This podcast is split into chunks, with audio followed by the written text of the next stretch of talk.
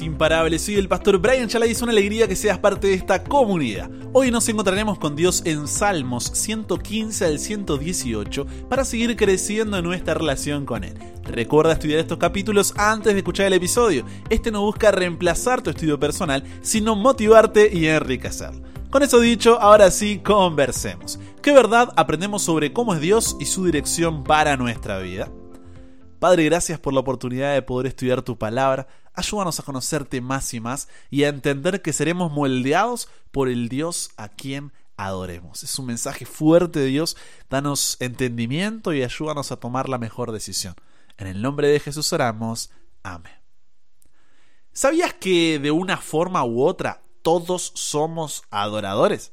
A veces nos limitamos a pensar en la adoración como algo relacionado solo con la religión y rechazamos conversar sobre el tema diciendo que, ay no, yo no soy del tipo religioso, independientemente de nuestra creencia personal. Y es que, después de todo, en nuestra generación, el problema no parece ser que la gente adore a muchos dioses como pasaba antes y que haya que elegir a cuál adorar. El tema es que no adoren a ningún dios, ¿o no? Pero la verdad es que todo aquello que servimos, a lo que nos sometemos y establecemos una íntima relación de obediencia, pasa a ser nuestro Dios. Hacemos de eso el propósito y fuerza impulsora de nuestra vida, determinando cómo vivimos, nuestros principios, valores, prioridades, decisiones, relaciones, sentimientos.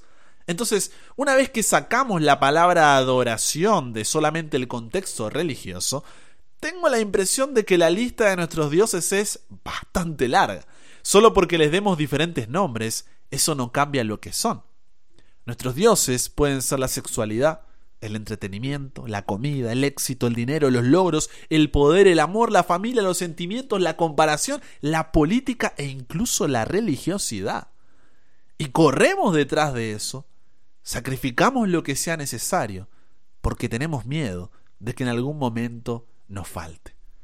El problema es que al adorar esos dioses que nosotros mismos nos creamos en nuestro corazón, no pasará mucho tiempo hasta que nos demos cuenta que todo fue una estafa y no somos más que esclavos.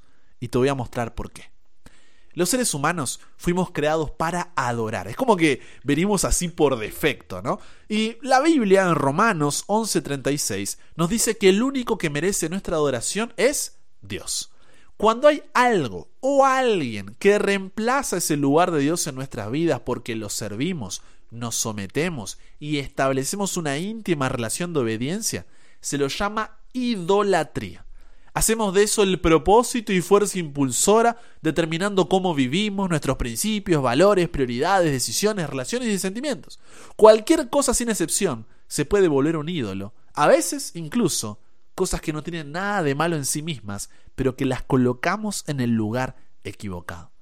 Por eso el filósofo Peter Crift afirma lo siguiente. Dice, lo opuesto al teísmo no es el ateísmo, sino la idolatría. Ya decía el filólogo alemán Friedrich Nietzsche, hay más ídolos que realidades en el mundo. O como dijo el teólogo francés Juan Calvino, el corazón del ser humano es una eterna fábrica de ídolos. Nos conformamos con la réplica, con la copia barata. Creemos que las promesas del ídolo se van a cumplir, que vamos a recibir la bendición prometida por el falso Dios. El ídolo promete felicidad, promete que te sentirás bien contigo mismo, que tendrás un sentido de realización, éxito, que vivirás en paz, en libertad, en fin. Los ídolos prometen cosas que no nos pueden dar. ¿Por qué es importante entender esto? Porque nuestras vidas están determinadas por nuestros pensamientos y nuestros pensamientos son determinados por aquello a lo que estamos expuestos. Entonces, nuestras vidas, en última instancia, reflejan aquello a lo que estamos expuestos con mayor frecuencia. En otras palabras, somos moldeados por aquello que adoramos, tu Dios cambia tu visión. Con esto en claro quiero que pienses en lo siguiente.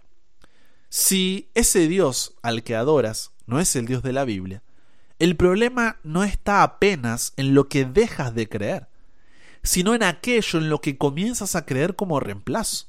Porque como fuimos creados para adorar, si rechazamos a Dios, es inevitable que redireccionemos ese impulso natural a otro objeto de adoración que siempre será inferior.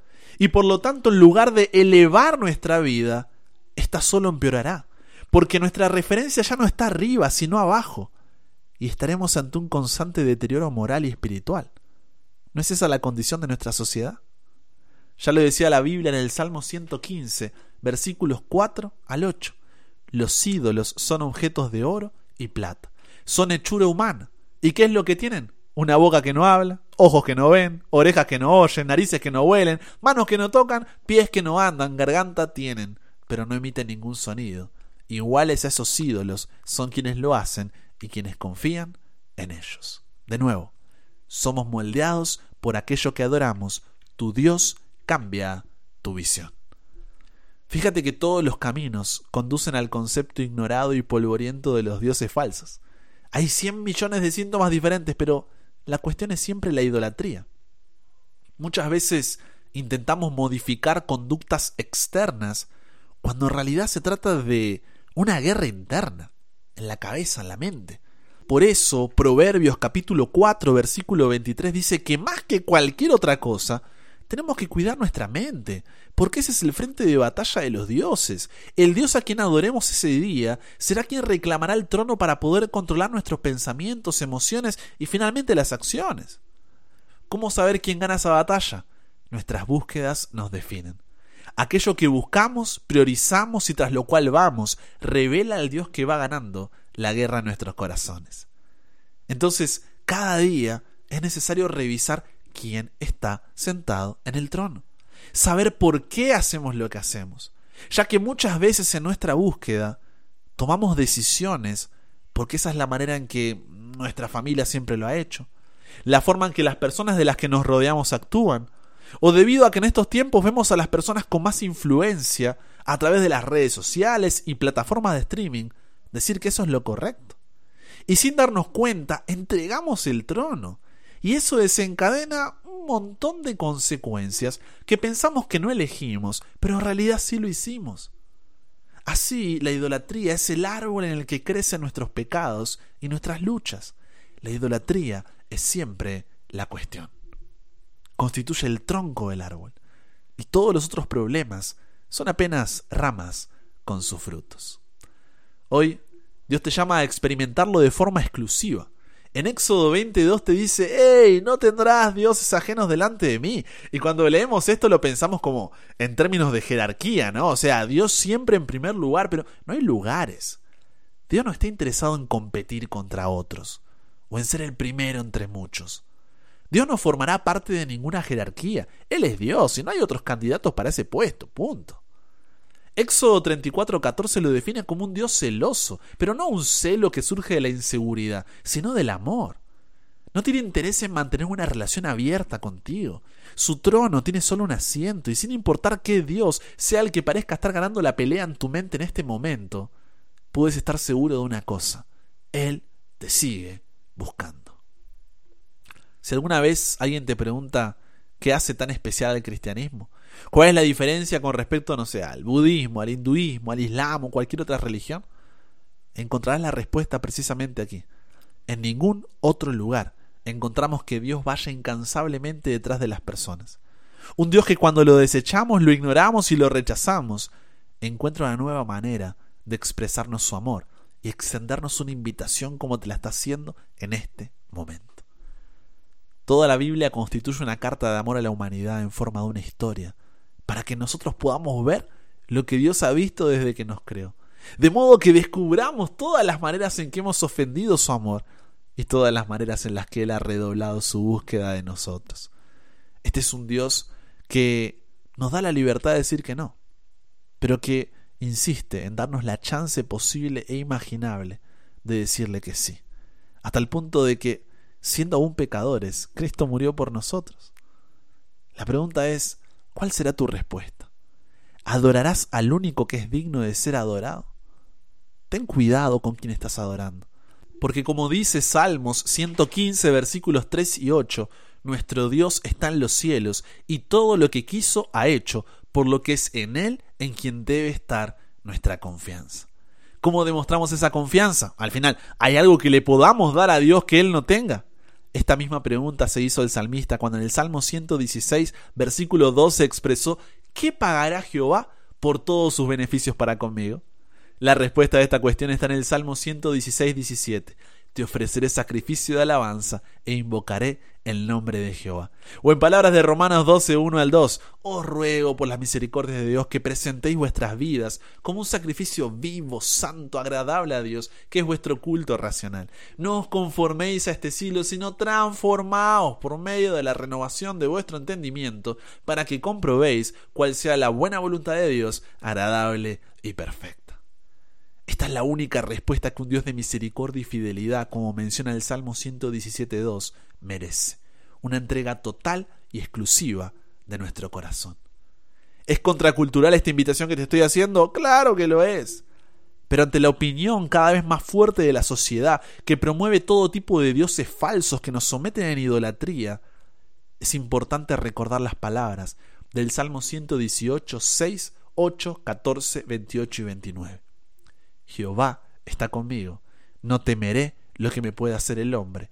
Mejor es confiar en Jehová que confiar en el hombre. Mi fortaleza y mi cántico es Jehová, y Él me ha sido por salvación. Mi Dios eres tú y te alabaré. Dios mío te exaltaré. Alabada Jehová porque Él es bueno, porque para siempre es su misericordia. Pregúntate, ¿cuál es el ídolo que estoy adorando?